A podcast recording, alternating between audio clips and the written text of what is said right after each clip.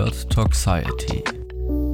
Ein Debattenpodcast zur Diskussion und Auseinandersetzung mit unserer Gesellschaft. Von und mit Leonhard Wunderlich. Staffel 2. Von Schwurblern und Verschwörern. Verschwörungsideologie. Turn it up. Spätestens seit dem Aufkommen der Querdenken-Initiative haben es VerschwörungsideologInnen ins Rampenlicht der öffentlichen Aufmerksamkeit geschafft. Menschen, die krude Thesen verbreiten und dabei nicht nur sich selbst in eine scheinbar parallele Welt absondern, sondern auch eine Gefahr für unsere Demokratie und die Verständigung der Menschen darstellen. Die Morde von Hanau und Ida Oberstein haben gezeigt, dass sich diese Entwicklung nicht ignorieren lässt. Höchste Zeit also, sich dem Thema anzunehmen. Wie kam es zur momentanen Situation? Was sind Verschwörungsmythen und wie funktionieren sie? Und wie können Menschen an solch absurde Geschichten glauben, sich gegebenenfalls bis aufs äußerste radikalisieren? Das sind die Fragen, derer wir uns in der zweiten Staffel von Toxiety annehmen wollen. Es ist leicht, einigen wenigen Macht- und Wirtschaftseliten jegliche Verantwortung an sämtlichen Krisen und Katastrophen des Weltgeschehens zu geben. Um wohl keine andere Geheimorganisation ranken sich so viele Mythen und Erzählungen wie um die der Illuminaten. Karl Koch ist keine zwölf Jahre alt, als seine Mutter an Krebs verstirbt. Am 22. Juli 1965 geboren, folgt für Karl eine Kindheit, die man wohl als schwer und dunkel beschreiben würde. Der Vater kehrt kurz vor dem Tod der Mutter in das Haus seiner ehemaligen Frau und seines Sohnes zurück. Die Eltern hatten sich schon früh getrennt. Karl wächst seit seinem elften Lebensjahr bei seinem Vater auf und leidet unter dessen Alkoholabhängigkeit. Als zwei Jahre später die Freundin des Vaters zuzieht, bleibt das Verhältnis zwischen dem Jungen und den Erwachsenen brüchig. Karl wird später behaupten, eine Schwester habe mehrfach versucht, sich das Leben zu nehmen. Auch Karl wird noch vor der Vollendung seines 24. Lebensjahres tot sein verbrannt. Freunde des jungen Mannes werden später über ihn aussagen, dass auch er bereits einige Suizidversuche angestrengt hatte. Als er 14 Jahre alt ist, liest Karl Koch Robert Schurz und Robert Anton Wilsons berühmte Illuminatus-Trilogie. Die Geschichte einer Weltverschwörung, die der Held des Buches Hagbard Saline mit Hilfe eines goldenen U-Boots zu bekämpfen versucht, zieht den jungen Koch in einen Bann. Wohl aufgrund seines jungen Alters verschwimmen in seinem Denken die Grenzen zwischen Fiktion und Realität. Er liest das Buch als historischen Bericht und verinnerlicht bald schon die Handlung als Nacherzählung realer Ereignisse. Karl Koch wandelt von nun an durch eine Welt, in der an jeder Ecke die Zeichen und Zahlencodes der für real geglaubten Weltverschwörung der Illuminaten zu erkennen sind. Die Zahl 5, mystische Symbole, manchmal sogar die unheilschwangerste aller Illuminatenzahlen, die 23. Schon im Alter von 16 Jahren beginnt Koch zunehmend härtere Drogen zu nehmen. Er beginnt Gras zu rauchen Dazu konsumiert er Benzodiazepine wie Lorazepam. Sein psychischer Zustand verschlechtert sich weiter. Er fliegt aus dem Schulsystem. Koch ist kaum volljährig, da verstirbt auch sein Vater. Dieser hinterlässt ihm ein beträchtliches Erbe, von dem Koch seine immer schlimmere Drogensucht finanziert. Koch entwickelt eine Leidenschaft für die gerade aufkommende digitale Welt kauft 1985 seinen ersten Rechner und widmet sich dem Hacken. Er wird so gut, dass er vom KGB zur Spionage gegen die USA engagiert wird. Als Hacker gibt er sich das Pseudonym Hagbard Saline, der Name des Helden aus der Illuminatus-Trilogie. Er übernimmt auch dessen Selbstverständnis und identifiziert sich als Kämpfer gegen die Illuminaten, versteht seine Hacking-Aktivitäten als Auftrag im Dienste des Weltfriedens. Sein wachsender Drogenkonsum bindet ihn nun an die Aufträge des sowjetischen KGB.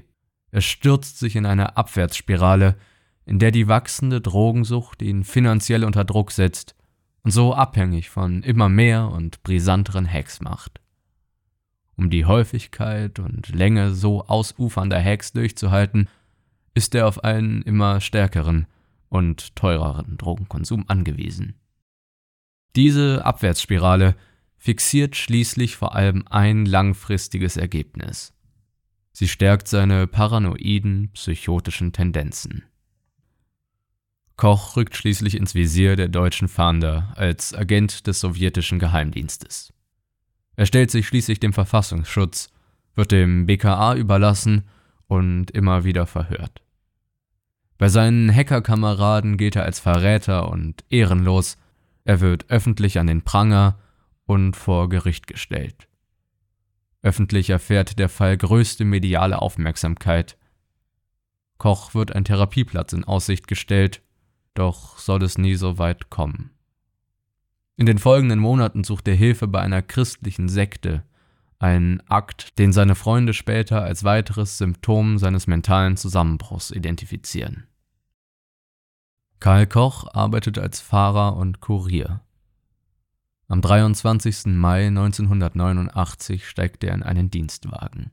Er sollte nicht mehr zurückkehren.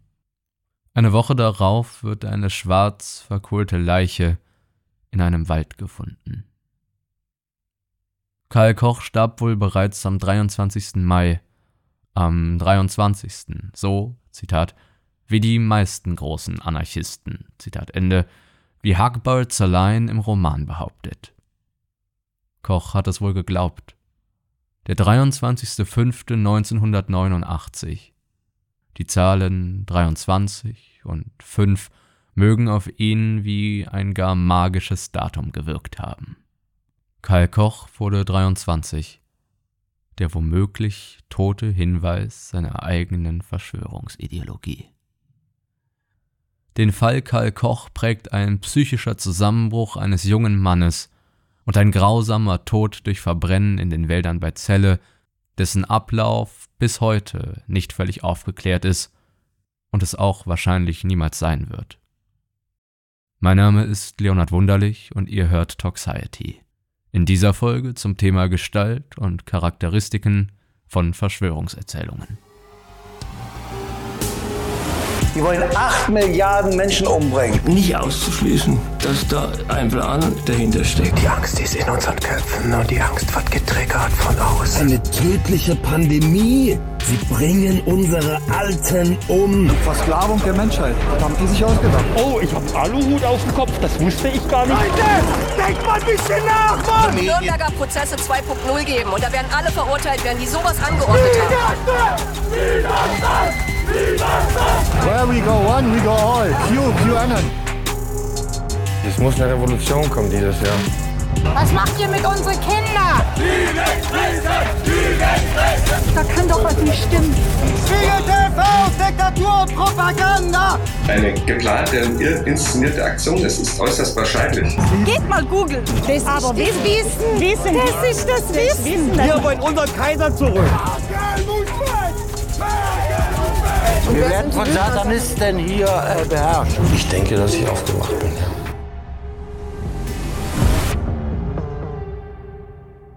Nachdem wir uns in der letzten Episode über die Querdenker-Initiative dem Thema Verschwörungsideologien genähert haben, wollen wir in dieser Folge versuchen zu klären, was einen Verschwörungsmythos ausmacht, wie dieser aufgebaut ist und wie er dementsprechend zu seiner überzeugenden Wirkung gelangen kann.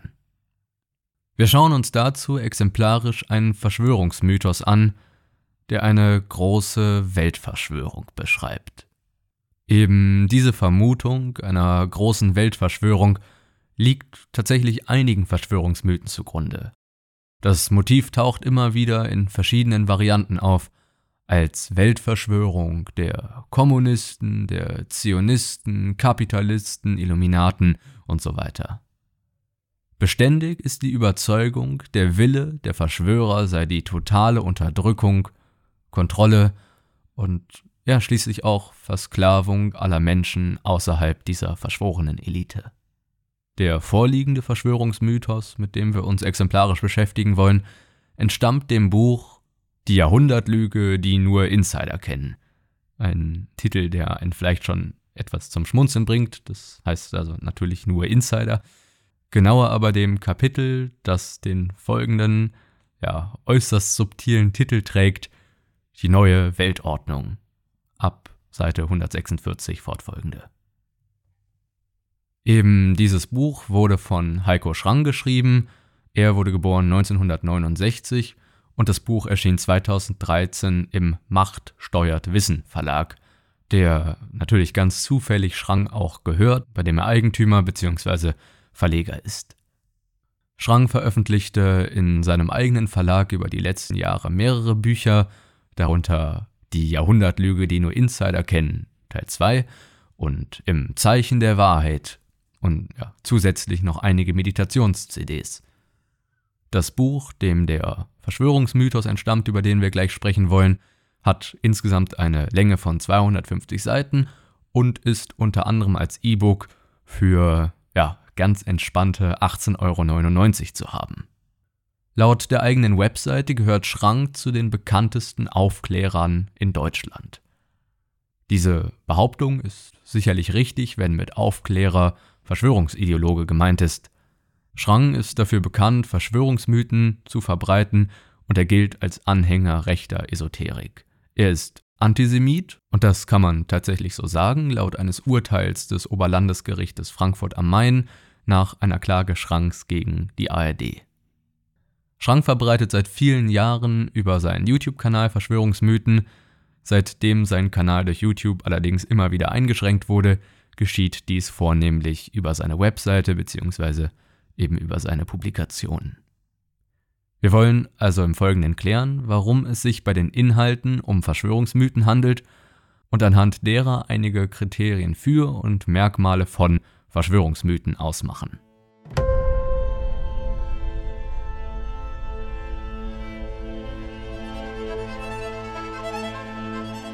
Die neue Weltordnung.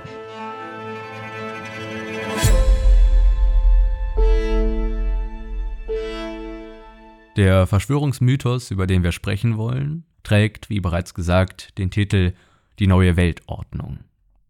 Und jeder Verschwörungsmythos braucht natürlich erstmal ein paar Verschwörer, die sich eben verschworen haben.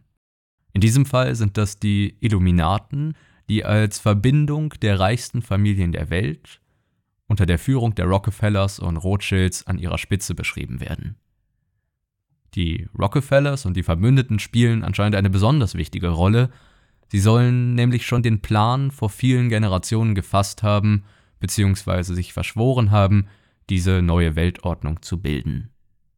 Ihnen wird nachgesagt, auf internationaler Ebene zu agieren, und das Ganze in unbeschreiblich niederträchtiger Absicht.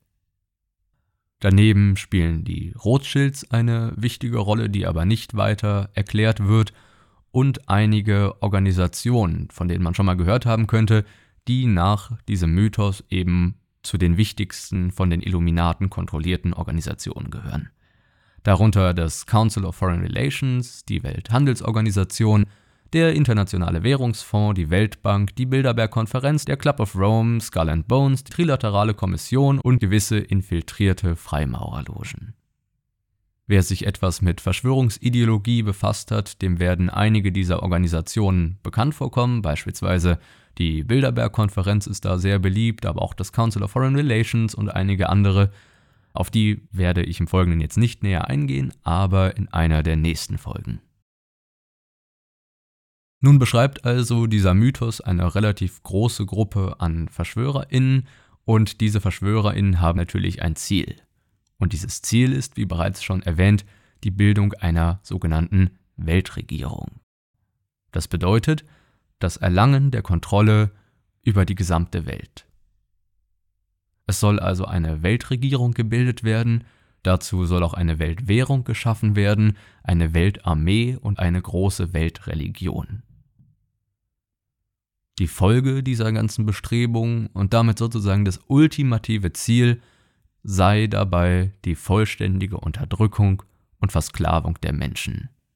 Eben durch eine globale Führung, die vollständige Kontrolle über Menschen, Geld, Energie, Land- und Wasserwirtschaft hat. Jetzt kann man sich natürlich als kritischer Geist fragen, okay, wie soll das Ganze funktionieren? Wie wollen diese VerschwörerInnen das eigentlich schaffen? Und auch darauf hat Schrang eine Antwort, denn er beschreibt eine gewisse Strategie der VerschwörerInnen, die er selbstverständlich schon durchschaut hat.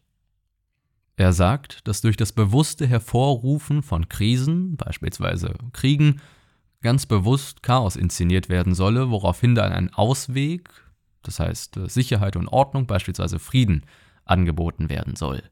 Und dieser Ausweg, der dann aus ganz vielen Krisen immer wieder folgt äh, und ja so gewissermaßen den Menschen auch aufgezwungen werde, sei schlussendlich dann diese neue Weltordnung.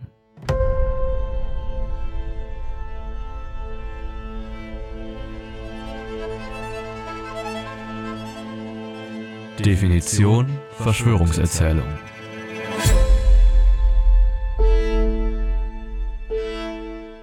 Jetzt kann man sich natürlich fragen, ist das Ganze eine Verschwörungserzählung oder ist das Ganze real?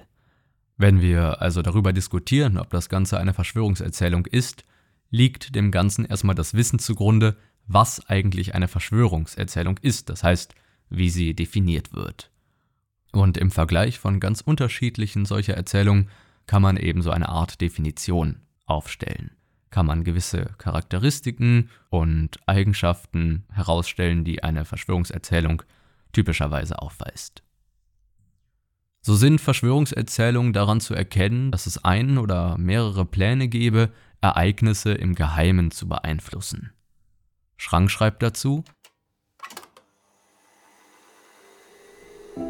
Der Antrieb der Rockefellers und ihrer Verbündeten liegt darin, eine eine Weltregierung zu bilden, welche sowohl den Superkapitalismus als auch den Kommunismus unter demselben Dach vereint, nämlich allesamt unter ihrer Kontrolle. Dass es Pläne von gewissen Akteuren eben von den VerschwörerInnen gibt, Ereignisse im Geheimen zu beeinflussen, ist allerdings noch unzureichend, weil sich so beispielsweise auch jede geheime Geburtstagsparty, die Freundinnen untereinander organisieren, als Verschwörungserzählung definieren ließe. Insofern gibt es noch ein wichtiges Kriterium, was dazukommt, und das ist die Wichtigkeit von Ereignissen, die eine große Rolle spielt. Das heißt, die Ereignisse, die im Geheimen beeinflusst werden sollen, müssen eine gewisse Qualität haben, eine Wichtigkeit aufweisen. Angestrebt wird eine Welt unter einer globalen Führung, die vollständige Kontrolle über Menschen, Geld, Energie, Land- und Wasserwirtschaft. Mit anderen Worten, die vollständige Versklavung und Unterdrückung. Weiterhin ist zu beobachten, dass Verschwörungserzählungen meist um Ereignisse entstehen, die als kollektiv bedrohlich gelten. Also große Ereignisse in der Weltgeschichte, die ja eine gewisse Gefahr ausstrahlen und von denen sich Menschen bedroht fühlen, wodurch dann eben häufiger solche Erzählungen entstehen. Schrank schreibt, George H.W. Bush sollte mit seiner Rede über die neue Weltordnung Recht behalten, der die Welt seit den Terroranschlägen vom 11. September eine andere ist, als sie es vorher war. Das bedeutet aber eben auch, dass ein Ereignis als groß und sehr wirkungsvoll wahrgenommen werden muss, um zum bevorzugten Ziel von Verschwörungserzählungen zu werden. Andere Beispiele wären Wahlen, terroristische Anschläge, wie wir es auch in diesem Beispiel haben, oder ein sehr aktuelles Beispiel Epidemien und Pandemien. Und ganz interessant zu beobachten ist halt, dass zwischen diesen wichtigen Ereignissen und dem Entstehen von Verschwörungserzählungen eine sehr, sehr zuverlässige Verbindung besteht. Denn beinahe nach jedem größeren gesellschaftlichen Ereignis entsteht eben um dieses auch eine Verschwörungserzählung. Dazu gibt es unglaublich viele Beispiele. Also sei es der 11. September 2001, die Mondlandung, die Corona-Pandemie, alles Mögliche, zu denen sich dann Verschwörungserzählungen bilden. Eine weitere wichtige Charakteristik von Verschwörungserzählungen ist die Niedertracht der Akteure, die unumgänglich vorausgesetzt wird. Schrank schreibt, Ich bin überzeugt, dass es einen solchen Plan gibt und auf internationaler Ebene vor vielen Generationen schon geplant und unbestreitlich böse in der Absicht.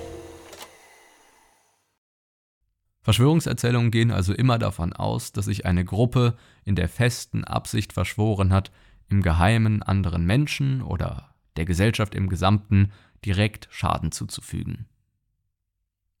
Und die letzte entscheidende Eigenschaft, die bei Verschwörungserzählungen eigentlich immer zu beobachten ist, ist, dass den AkteurInnen, also eben den VerschwörerInnen, eine gewisse Macht zugesprochen wird. Schrank schreibt dazu,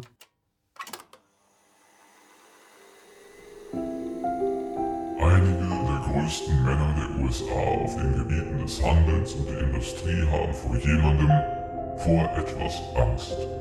Sie wissen, dass es irgendwo eine Macht gibt, die so gut organisiert ist, so geheimnisvoll, so wachsam, so ineinander verzahnt, so vollständig, so tiefgreifend, dass sie ihre Anschuldigungen besser nur im Flüsterton ausgesprochen hätten. Und diese Macht, die eben diesen AkteurInnen zugesprochen wird, ist ja auch nachvollziehbar, denn sie wird benötigt, um eben Vorhaben von einer solchen, meist globalen Größe überhaupt durchführen zu können. Insofern drehen sich solche Erzählungen besonders häufig um Regierungen, Bankiers, Millionärinnen, Geheimbünde etc. Die Gruppe muss dabei, und auch das ist ganz entscheidend, nicht real wirklich so mächtig sein, wie die Verschwörungsgläubigen es meinen. Entscheidend ist, dass ihnen diese Macht zugesprochen wird.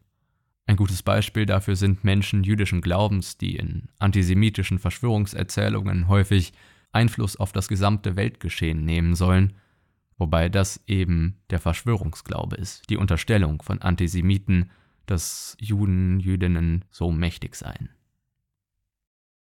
Zusammenfassend ließe sich also folgende Definition aufstellen.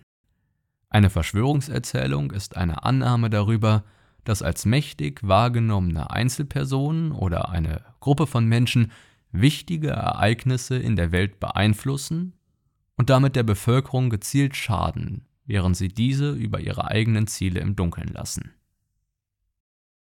Vor dem Hintergrund dieser Definition lassen sich dann auch einige Punkte feststellen, die auf die Weltsicht oder das Denken von Verschwörungsideologinnen meistens zutreffen. Und Überraschung an der Stelle auch auf das Denken oder die Geschehnisse, die Schrank beschreibt. So ist zum Beispiel auffällig, dass das Weltbild häufig verblüffend einfach ist und dabei auch noch jedes Problem erklärt. In Schranks Fall sind es die Illuminaten, die als Konglomerat der reichsten Familien der Welt dabei seien, eine Weltregierung einzurichten, dabei Chaos zu stiften und somit letztendlich Krisen verursachen und damit auch für alle globalen Probleme und Auseinandersetzungen verantwortlich sind bzw. verantwortlich gemacht werden können. Ein zweiter Punkt ist die Annahme, dass die Menschheit auf eine riesige Katastrophe zutreibe und in der Konsequenz nur einzelne Personen bzw. Gruppen wissen, eben die Gruppen der Verschwörungsideologinnen, wie man die Welt noch retten kann.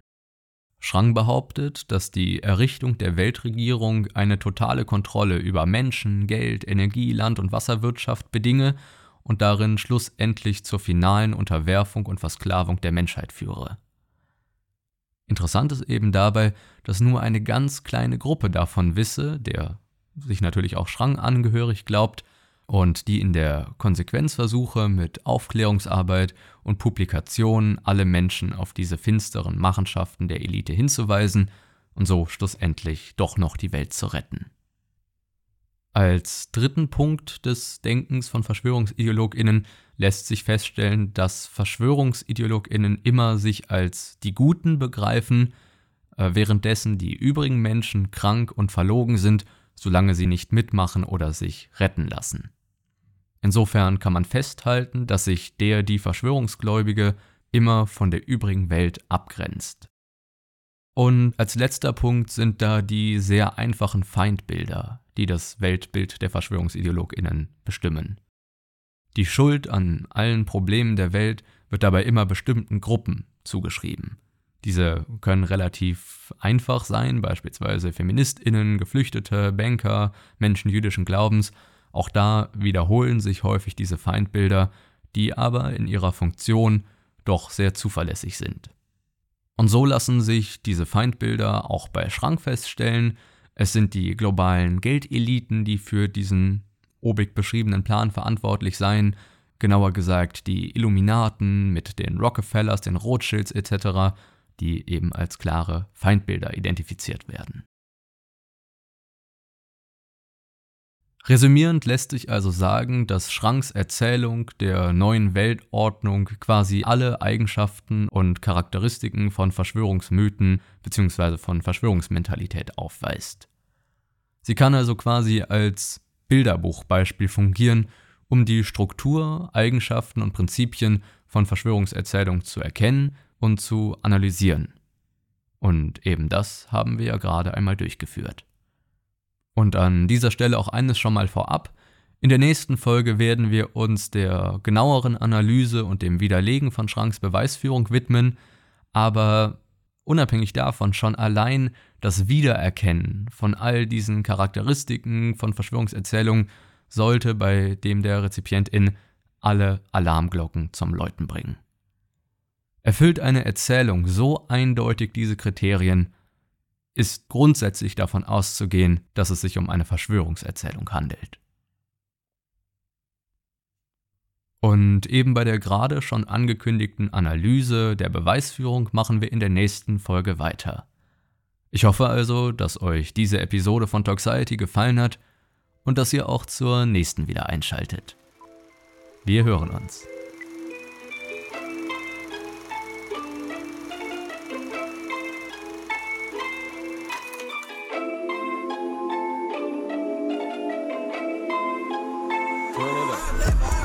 Das war Toxiety. Ein Podcast zur Diskussion und Auseinandersetzung mit unserer Gesellschaft. Von und mit Leonhard Wunderlich. Hat euch die Episode gefallen, so folgt dem Podcast doch, um keine weiteren Ausgaben mehr zu verpassen. In den Show Notes findet ihr weitere Hintergründe und Querverweise. Schaut auch gerne auf der Instagram-Seite dieser Show vorbei unter adtoxiety-podcasts und lasst mich eure Meinung wissen. Wir hören uns.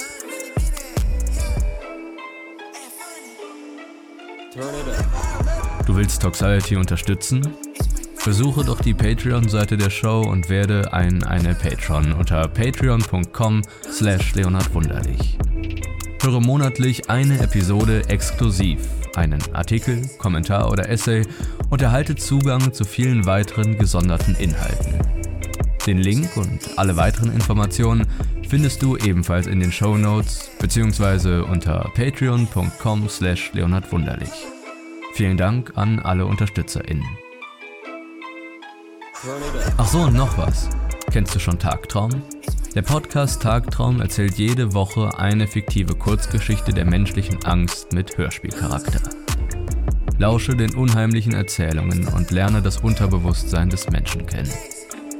Welche dunklen Abgründe lauern in uns und wie treten sie in so manchen Momenten tief aus uns hervor? Tagtraum ist auf der Streaming-Plattform deiner Wahl verfügbar.